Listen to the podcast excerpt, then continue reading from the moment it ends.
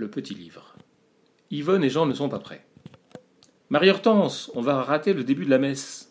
Mais ça ne commence que dans une demi-heure. On ira prendre un café, je voudrais acheter le journal. Allez quoi? La tessiture de la voix d'Artem Fayard s'est légèrement altérée, s'éraillant dans les aigus. Il n'est pas loin de piquer une colère. Artem déteste être en retard. Cela relève à la fois de la conscience sociale et de la pathologie. Si tout le monde était en retard, et puis c'est tellement rageant d'attendre. Artem est le directeur des éditions Fayard, et donc le concurrent direct de Joseph. Il a repris la maison d'édition de son père en 1894 et en a prorogé l'ancienne, le roman populaire. À cet égard, sa collection Le Livre populaire, sorti en 1905, est un succès retentissant. Artem a une autre ambition pour la maison. Fort des relations et des amitiés que son père a su nouer tout au long de sa carrière, il publie aussi des auteurs de son temps. Léon Daudet, Paul Bourget, Maurice Barrès. Point commun, l'antisémitisme. Comme l'écrira Maurras, le problème juif est que, tôt ou tard, l'intérêt juif entre fatalement en concurrence avec l'intérêt français. Le journal qu'Artem veut acheter sur le chemin, c'est l'Action française. Artem y a ses entrées. En ces premières années du siècle, qui voient poindre la révolution laïque, Artem et ses amis sont, sous l'égide de Charles Maurras, de fervents catholiques, anti-républicains, antidémocrates. Les Fayards descendent la rue du Rocher. Artem achète son journal au kiosque et, au vu de l'heure, renonce à prendre son café. Bientôt, il pénètre dans l'église de la Madeleine, la même aime à penser Artem, où, du haut des marches du perron, au bras de Suzanne, Georges Duroy, alias Bel-Ami, toise le palais Bourbon. Qui sait si lui-même ne deviendra pas député un jour? Pour sa famille et pour lui, dans l'enceinte grandiose de la foi, parmi leurs pères et dans la paix, l'heure est venue de prier contre le gouvernement, contre les protestants, contre les francs-maçons, contre les juifs. Au même moment, Joseph termine la lecture du Tzidouk Adin, éloge funèbre qui accompagne la mise en bière de Juliette, la femme de Maxime, décédée à 30 ans. Priez pour nous, priez pour la défunte, priez pour Maxime. Juliette était native de Hongrie, comme Maxime et Joseph. De quoi est-elle morte? Nul ne le sait. Quel rapport à la mort entretient-on quand on a à peine plus de trente ans, comme Maxime? À la mort d'un proche, d'une épouse?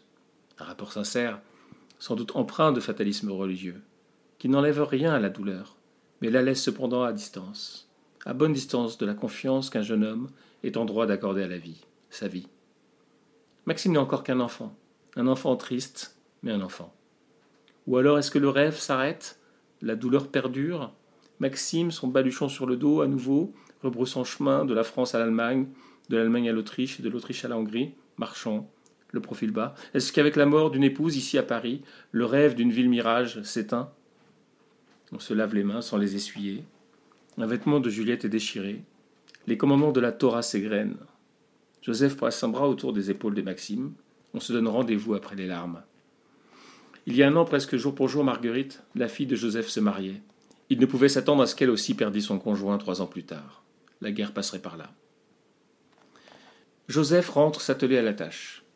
Bientôt, selon deux trajectoires opposées et inattendues, deux météorites vont s'entrechoquer dans le ciel étoilé de son cerveau. Si, dans sa prière, Artem n'a pas cloué nommément Joseph au pilori, ce n'est pas par mansuétude, mais parce qu'en cette heure et à cet instant, Artem l'ignore. Pourtant, il se passe quelque chose dans la maison Ferenzi. En bon gestionnaire, Joseph s'escrime à réduire encore et encore les coûts. On l'a vu, pour continuer à offrir des produits bon marché et générer des profits, il faut les ramener à la portion congrue. Les premiers à en subir les conséquences, malgré toute l'amitié que leur porte Joseph, ce sont les auteurs qui râlent.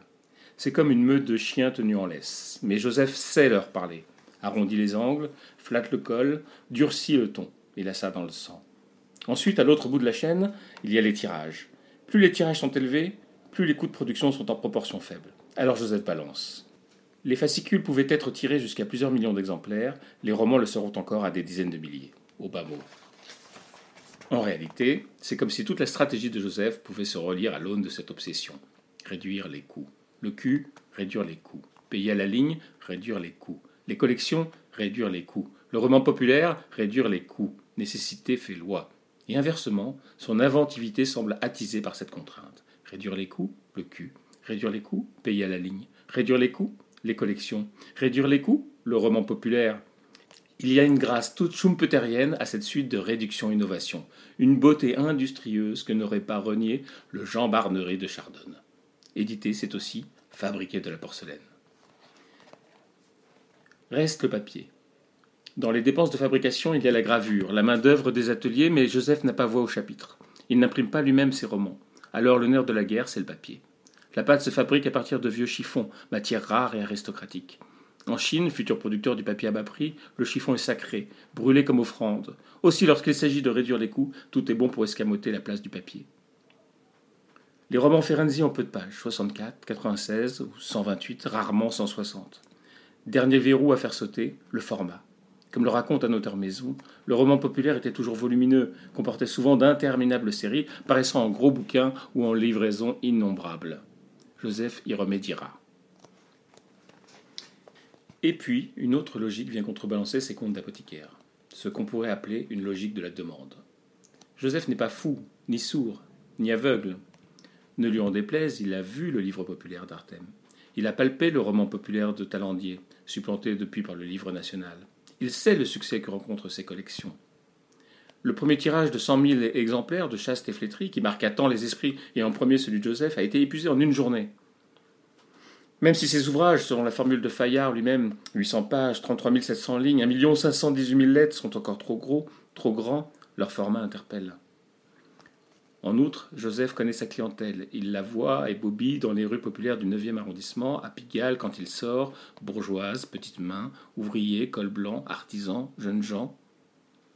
Il sait qu'elle aime lire et en même temps qu'elle veut vivre, bouger, se déplacer. Ça peut paraître contradictoire, lire, bouger. Mais non, cela relève de la même envie, de ce désir neuf de rêver, de vivre. Joseph s'intéresse à la peinture, il sait que le futurisme exalte le mouvement, la vitesse. Peut-être assiste-t-il au Salon des indépendants où, pour la première fois, le cubisme s'expose. Et puis, il y a eu cette vision. Quand Maxime a sorti son livre de sa poche, alors il repense à qui il est, d'où il vient, ce qu'il est devenu.